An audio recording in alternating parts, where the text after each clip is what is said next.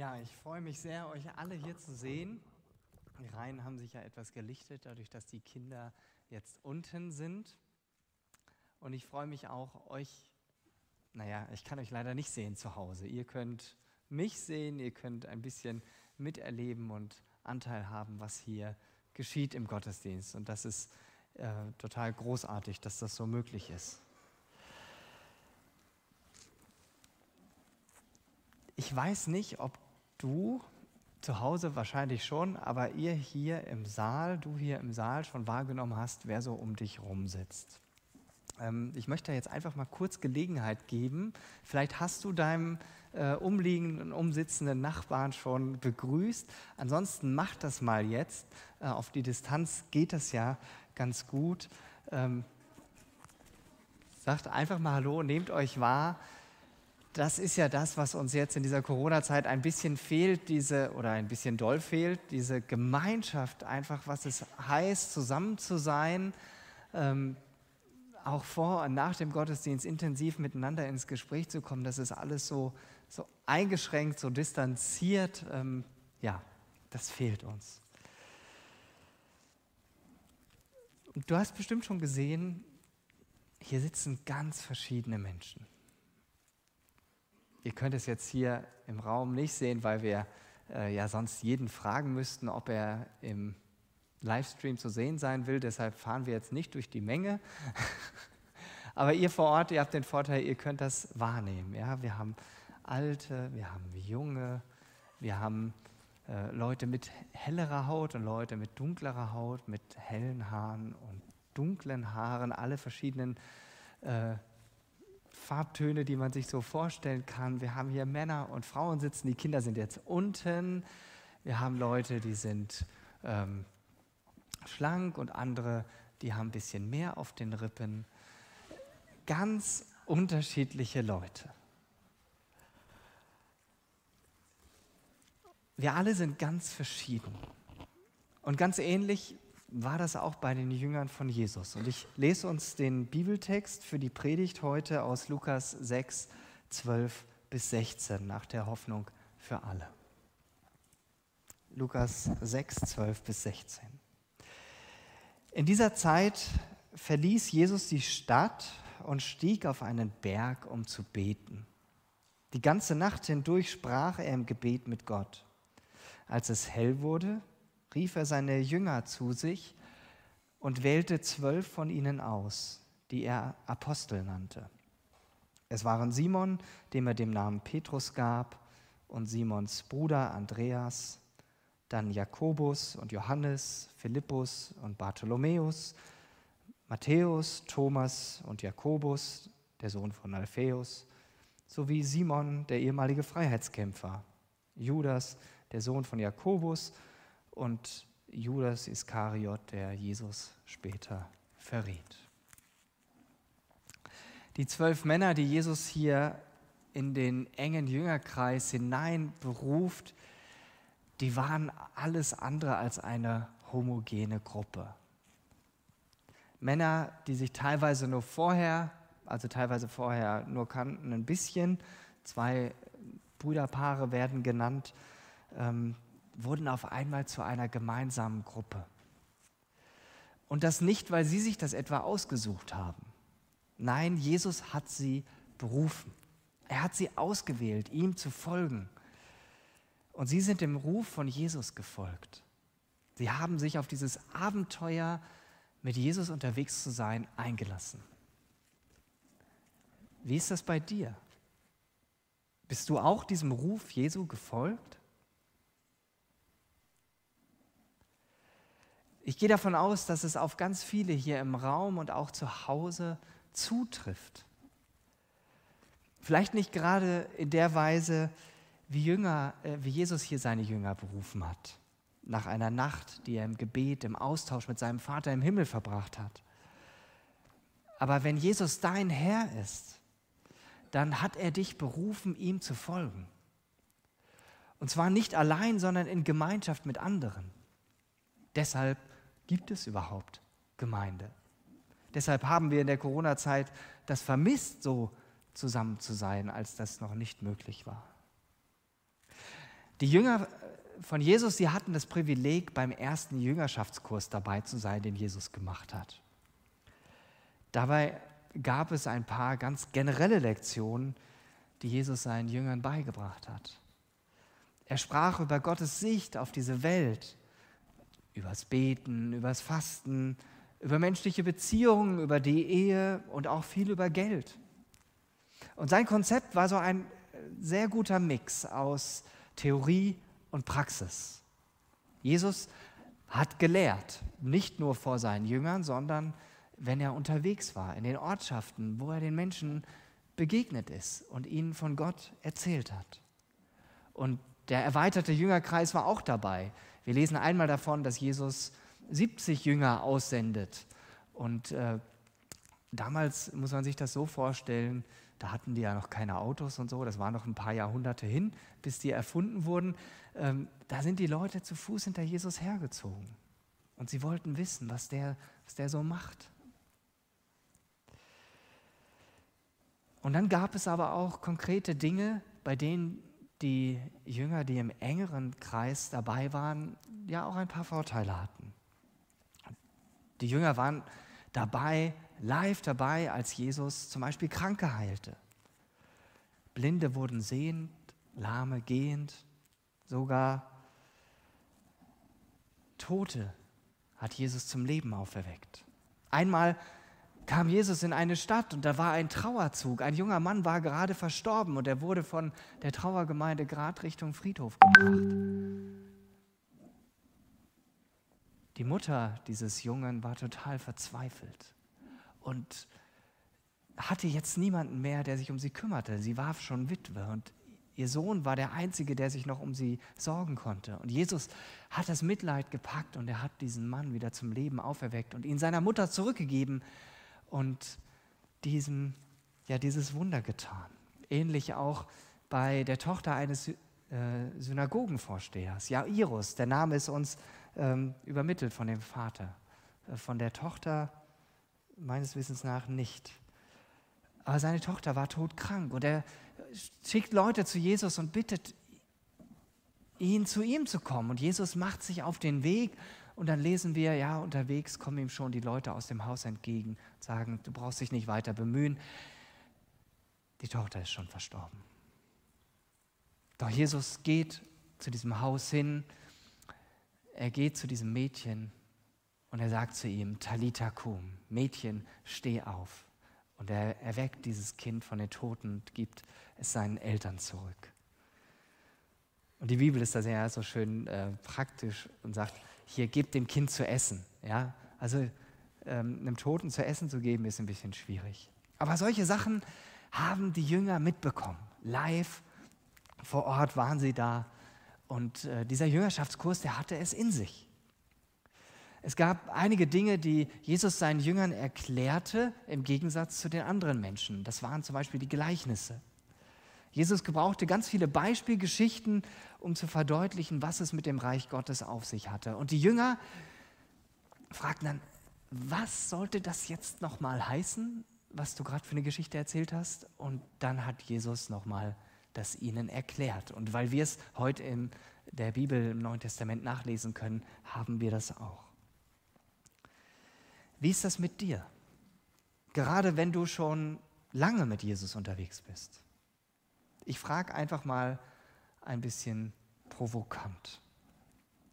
Wann war dein letzter Jüngerschaftskurs?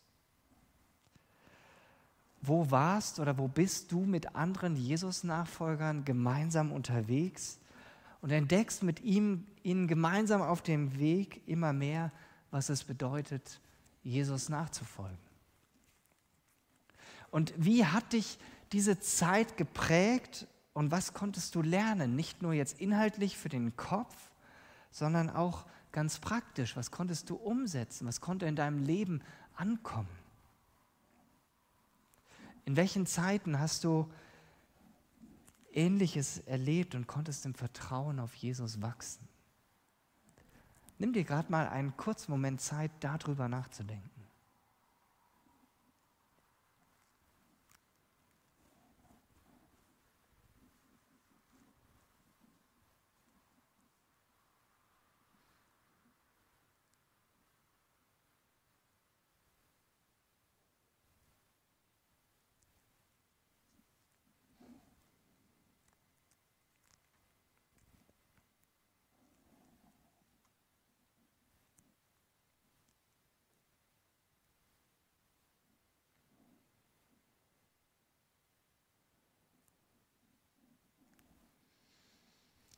Denke, das eine oder andere wird dir jetzt eingefallen sein.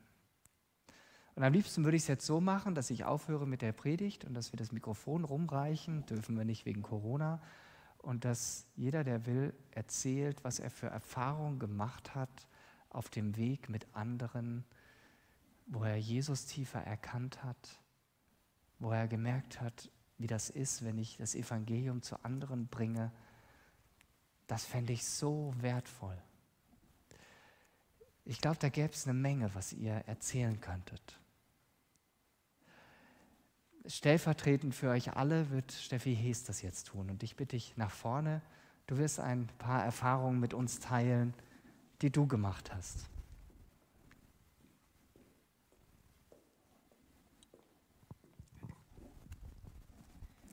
Ja, als ich mich gestern für dieses Zeugnis vorbereitet habe, da ist mir so ein Wort immer wieder in den Kopf gekommen, nämlich erstaunlich.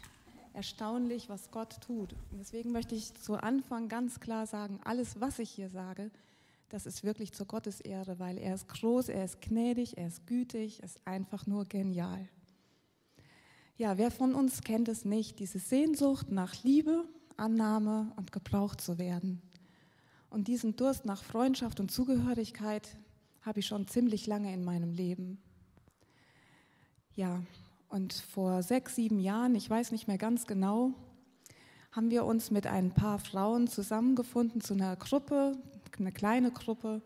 Und unser Anliegen war für unsere Familien oder erstmal für unsere Kinder zu beten und ihr Umfeld, was sie prägt. Und da gehört natürlich Familie dazu und auch Schule und so weiter. Und ja, wir haben aber sehr schnell gemerkt, dass wir sehr unterschiedlich sind, sehr unterschiedliche Charaktere haben. Und dann gab es innerhalb dieser kleinen Gruppe auch schon feste Freundschaften. Das macht es für Frauen nochmal besonders kompliziert.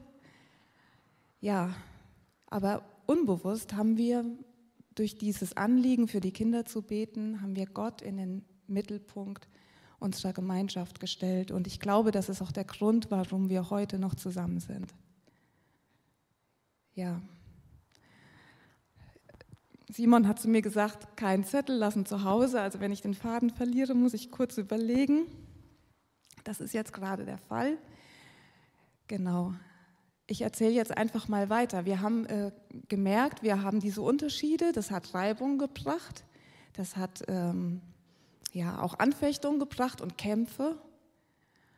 Und ja, wir haben einfach gemerkt, dass Gott aber ja, uns weiterbringt, ja, dass, dass, wir, dass, dass Gott größer, größer ist und uns darüber bringt. Und je mehr wir uns geöffnet haben, je mehr wir von unseren Schwächen, von unseren Sorgen, unseren Nöten und auch unser Versagen miteinander geteilt haben, umso mehr konnte Gott uns gegenseitig benutzen, um uns zu reifen, reifen zu lassen, dass wir wachsen konnten im Glauben und mit diesem Wachstum im Glauben meine ich, dass wir einfach Jesus ähnlicher geworden sind, dass wir mehr die Charaktereigenschaften von Jesus bekommen haben. Ja, ich möchte einfach mal kurze Beispiele geben, wie das so konkret in meinem Leben, ja, welche Auswirkungen das hat. Zum Beispiel, ich habe unglaublich große Freude und persönliche Wertschätzung, ähm, wenn eine Frau tief in ihr Herz blicken lässt wenn ich Anteil nehmen darf an dieser Not und manchmal sogar, wenn ich für diese Frau glauben darf, weil sie selber keinen Glauben mehr hat.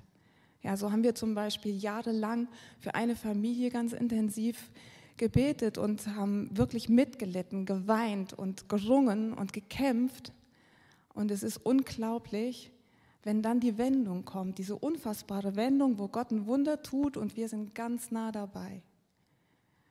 Oder ich selbst habe vor wenigen Wochen große Schwierigkeiten gehabt, eine Not gehabt. Und ich konnte einfach mich mitteilen und diese Not wurde geteilt und es wurde für mich gebetet und man hat mir Zuspruch gegeben und das hat mir Kraft gegeben und meinen Rücken gestärkt. Oder wenn wir Probleme haben und miteinander darüber reden, dann suchen wir nach Lösungen und Antworten. Und es gibt immer eine Frau, die Gott wieder in den Mittelpunkt stellt. Und das ist einfach so schön und ich bin unglaublich dankbar dafür. Gott sehr dankbar und auch diesen wunderbaren Frauen. Ja. Ja, also ich habe Freundschaft gesucht, aber was ich gefunden habe, ist göttliche Liebe. Und das ist einfach so, so schön, das zu erfahren, diese Annahme von Gott zu haben, aber eben auch nicht, weil wir uns so sympathisch finden oder weil wir so gleich wären, sondern weil Gott einfach mit seiner Liebe hineinkommt in diese Gemeinschaft und uns motiviert, das auch weiterzugeben. Und das erfahre ich. Und das wünsche ich einfach jedem hier.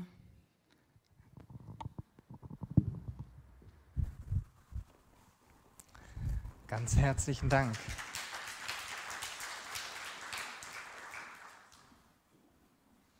Total schön zu hören, was es bedeutet, mit anderen unterwegs zu sein, gemeinsam auf diesem Weg, Jesus ähnlicher zu werden.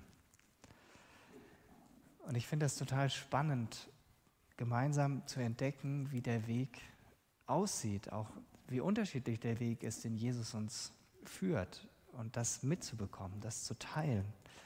Die Jünger, die waren so ungefähr drei Jahre mit Jesus unterwegs. Und dann war dieser Jüngerschaftskurs vorbei. Der Leiter ist gen Himmel gegangen, an Himmelfahrt. Ähm, aber sie waren dann ja immer noch Jünger Jesu. Was also tun? Ihre Wege haben sich danach größtenteils getrennt. Und ich halte das für ganz normal, dass man für eine gewisse Zeit mit Leuten unterwegs ist und dass sich dann auch wieder die Wege trennen dürfen.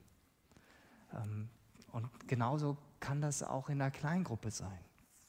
Man muss nicht sein ganzes Leben lang in der gleichen Kleingruppe bleiben.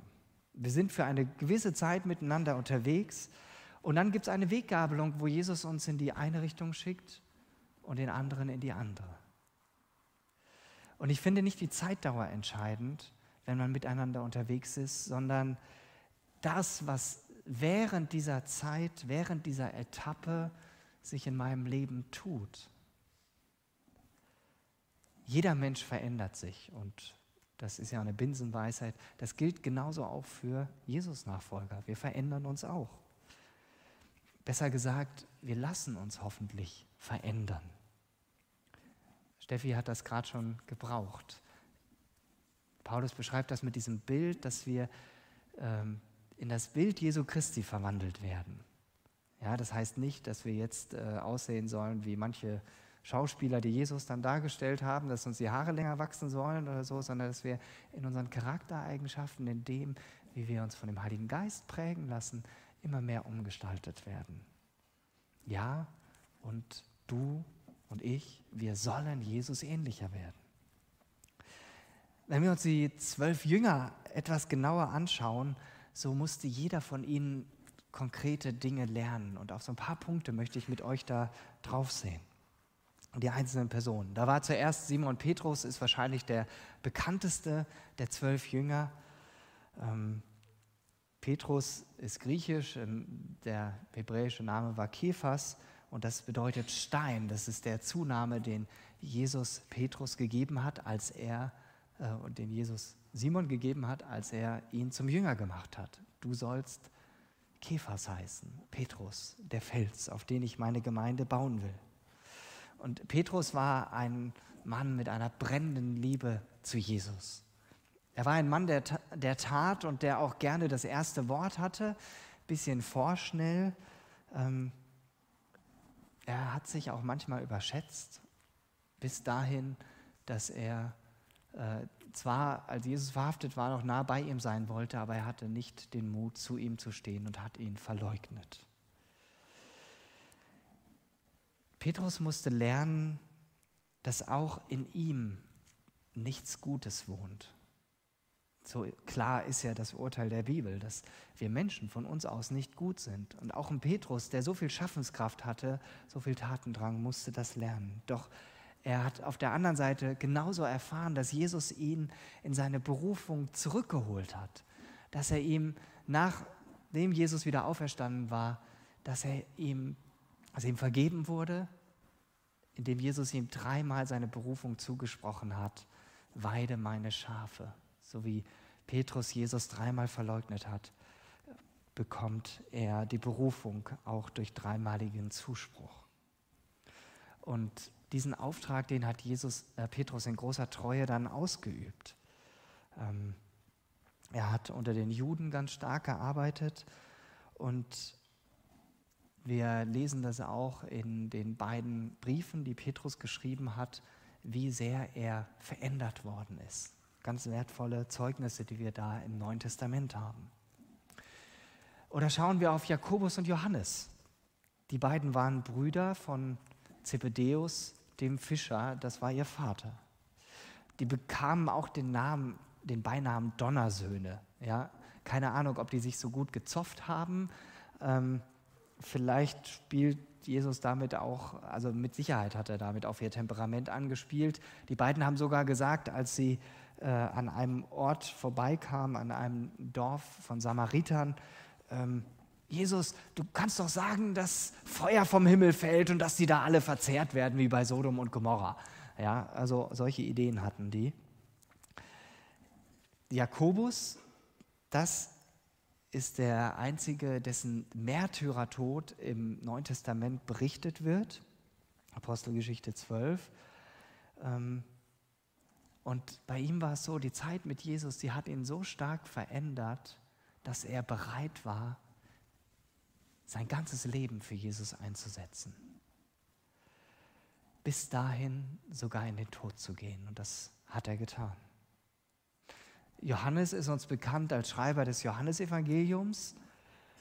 Und darin bezeichnet er sich nie mit, selber mit Namen, sondern da ist es der Jünger, den Jesus liebte.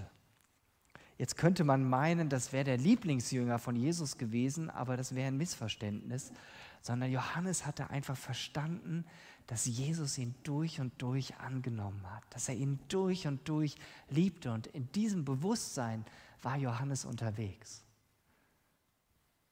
Ist das nicht genial? Steffi, du hast auch davon gesprochen in deinem Zeugnis, diese Sehnsucht danach. Ich denke, die steckt in jedem von uns drin. Und da dürfen wir uns genauso verändern lassen und das lernen, in diesem Bewusstsein unterwegs zu sein, dass Jesus uns absolut liebt. Johannes, der war sogar dabei, als Jesus am Kreuz hing. Und Jesus hat ihm dann noch seine Mutter anvertraut, Maria, und gesagt, das ist jetzt dein Sohn, hat er zu Maria gesagt. Und zu Johannes hat er gesagt, siehe, deine Mutter. Und dann kennen wir von Johannes noch das Buch der Offenbarung, das letzte Buch der Bibel, was er geschrieben hat, was Gott ihm gezeigt hat, als er in der Verbannung war. Ja, auch Johannes musste, weil er Jesus nachgefolgt ist, ganz konsequent, ähm, ist er in die Verbannung geschickt worden und dort auf der Insel Patmos hat Gott ihm diese Vision gegeben. Dann gab es die beiden Jünger Andreas und Philippus. Philippus der war der Erste, den Jesus in seine Nachfolge gerufen hat. Von den beiden erfahren wir insgesamt nicht so viel, aber sie fallen wiederholt dadurch auf, dass sie andere, also entweder mehrere oder einzelne, zu Jesus bringen. Und wenn wir mit Jesus unterwegs sind, dann ist das ja der Auftrag, den Jesus uns gegeben hat. Wir haben das Privileg, andere zu Jesus bringen zu dürfen. Was für eine großartige Aufgabe, die Jesus uns da anvertraut. Matthäus ist vielen, denke ich, auch bekannt, das erste Evangelium im Neuen Testament. Er ist auch unter dem Namen Levi bekannt. Und sein Leben wurde durch Jesus auch radikal auf den Kopf gestellt. Der war Zolleinnehmer, ja, so ein altertümlicher äh, Finanzbeamter für die Römer in Israel, der da das Geld einkassierte. Ähnlich wie der Zachäus, den wir vor einiger Zeit hatten.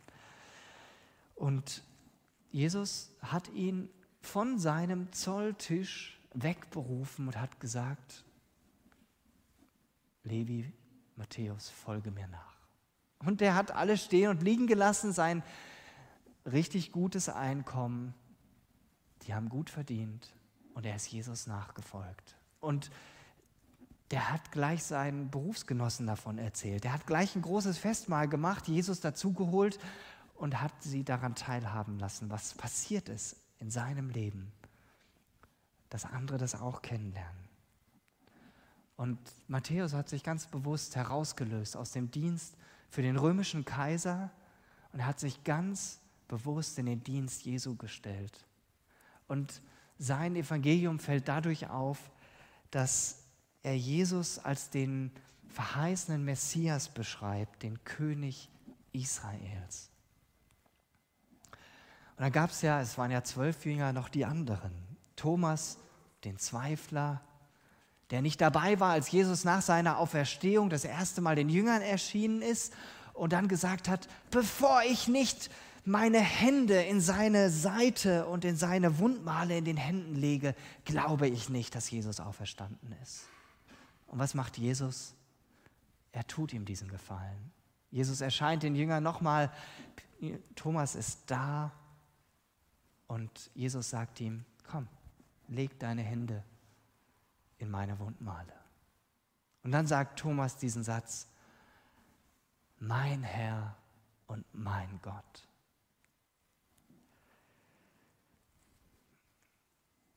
Dann gab es Simon den Zeloten. Zelot heißt Eiferer und das war eine jüdische Sekte, die versucht hat, ich weiß nicht, ob man die in der links, äh, also links einordnen würde heute, äh, auf jeden Fall haben die versucht, auch mit Gewalt äh, gegen die Römer vorzugehen. Und Simon der Zelot hat sich da herausrufen lassen und hat sich darauf eingelassen, Jesus zu folgen und diese ähm, anderen Mittel zur Seite zu legen, also nicht mit irgendwelcher politischer Macht oder Einflussnahme oder mit Gewalt Ziele zu erreichen, sondern durch das, was Jesus gezeigt hat. Dann gab es noch einen anderen Jakobus, der taucht nur an ganz wenigen Stellen auf, ohne dass weiter über ihn gesprochen wird. Dann gibt es einen Jünger, den gibt es mit drei Namen. Judas, der wird auch Lebäus oder Thaddäus genannt. Und dann gibt es noch Bartholomäus, der auch Nathanael genannt wird. Von dem wird uns nicht viel berichtet, außer dass er, bevor er durch Philippus zu Jesus geführt wird, diesen Ausspruch gesagt hat, kann denn aus Nazareth was Gutes kommen? Und der letzte der zwölf, Judas Iskariot. Auch er war über drei Jahre mit Jesus zusammen.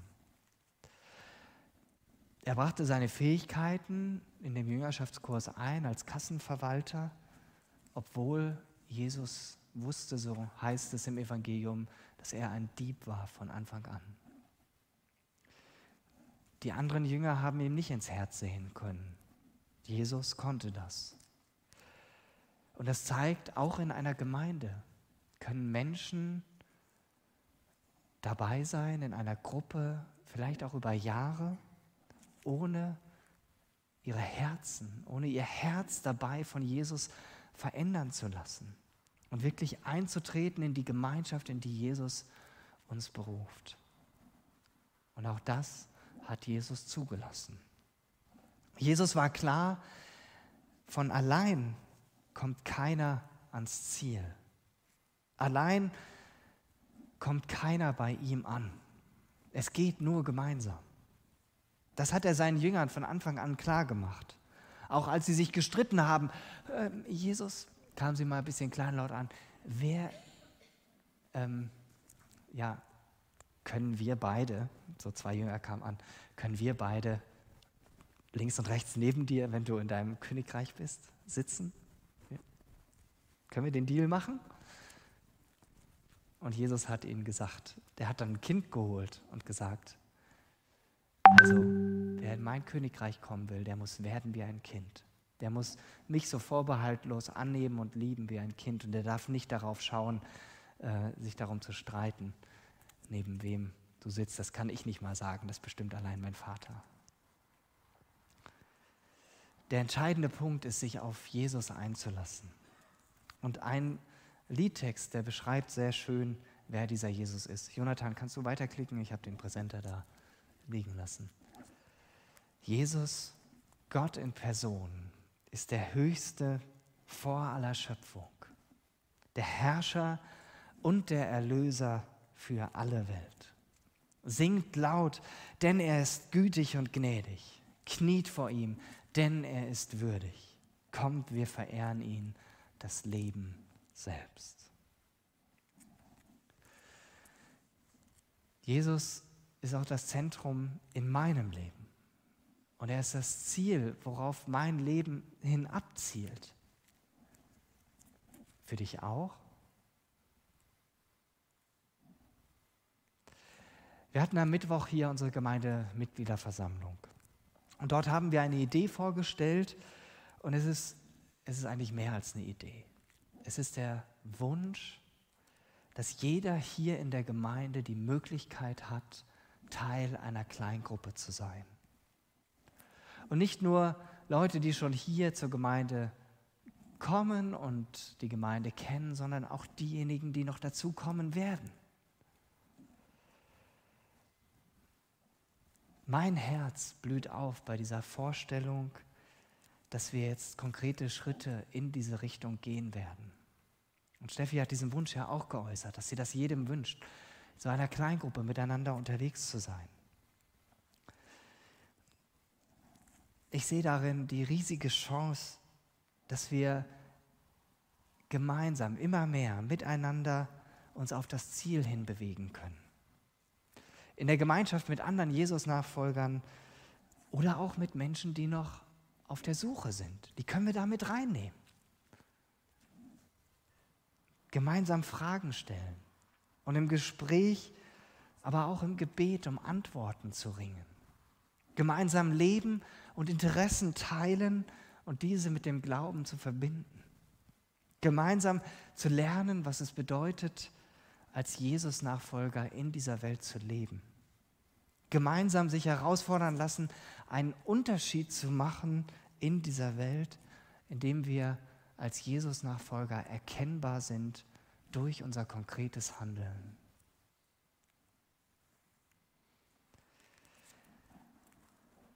Das ist mein tiefer Wunsch. Und ich fordere dich jetzt heraus, zu überlegen, und diese Fragen, die hier gleich vorne an der Leinwand stehen, im Gebet mit Jesus zu besprechen. Ich lese sie einfach mal vor. Wie willst du bei Jesus ankommen? Als Einzelkämpfer oder in Gemeinschaft mit anderen Nachfolgern? Mit wem würdest du gern in der nächsten Zeit gemeinsam unterwegs sein, um in deiner Jesus-Nachfolge zu wachsen? Und was könnte dein Beitrag sein, ein Angebot zu schaffen, wo du mit anderen für einen überschaubaren Zeitraum unterwegs bist?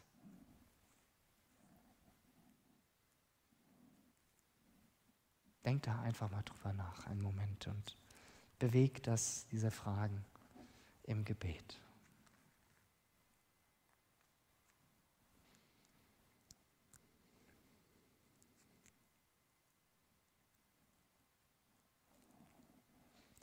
Amen. Das heißt nicht, dass du jetzt schon am Ende deiner Überlegung sein musst. Du darfst diese Fragen gern mitnehmen. Und ich möchte gern noch äh, die konkrete Möglichkeit geben, das weiterzudenken. Wir werden am 21.09., das ist Montag in einer Woche, hier um 20 Uhr einen Infoabend haben, bei dem wir intensiv über dieses Kleingruppenkonzept sprechen wollen und uns miteinander austauschen wollen. Und wenn du dich in irgendeiner Weise angesprochen fühlst, dann merk dir dieses Datum vor. Du kannst dich über die Homepage jetzt schon dafür anmelden. Ähm, wir wollen das auch möglich machen, dass äh, wer von nicht hier vor Ort dabei sein kann, dass er über Zoom dabei sein kann. Dieser Abend ist wirklich für alle Altersgruppen gedacht. Also ich gucke auch zu euch Jugendlichen da oben hin. Wenn ihr ein Thema habt, wo ihr sagt, hey, das wäre das habe ich voll auf dem Herzen, das würde ich gerne mit anderen für eine, ein paar Wochen machen, dann kommt doch einfach mit an diesem Abend hierher. Wir können gemeinsam Ideen sammeln. Ähm, und auch wenn man schon 60 oder 70 plus ist, ist, bist du herzlich eingeladen, an diesem Abend hier zu sein, weil ich glaube, dafür gibt es keine Altersobergrenze. Okay, soweit an dieser Stelle. Ich äh, würde, glaube ich, gern noch beten jetzt.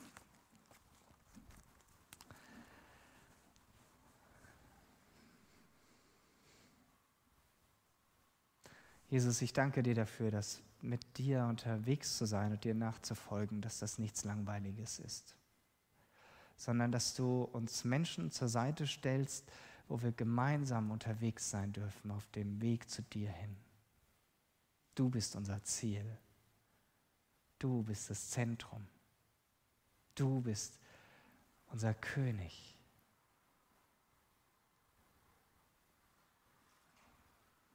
Und ich denke, jeder von uns hat hier noch Lernpotenzial. Herr, und ich bete, dass du eine Offenheit schenkst dafür, dass wir neue Schritte gehen, Neues wagen, uns neu aufeinander einlassen. Dass du Mut schenkst für kreative Kleingruppen, für diese Möglichkeit, Offenheit und Verletzlichkeit zu wagen in einem vertrauten Rahmen einer Kleingruppe. So wie wir das auch schon in den Hauskreisen haben. Herr, und ich bete, dass du da etwas aufwachsen lässt, äh, aufkeimen lässt, was ganz viel Frucht hervorbringt, wo wir sehen dürfen, dass sich da etwas ausbreitet, dass da eine We Bewegung in Gang gesetzt wird, die von dir kommt, an der wir Anteil haben dürfen und wo du uns mit hineinnimmst. Amen.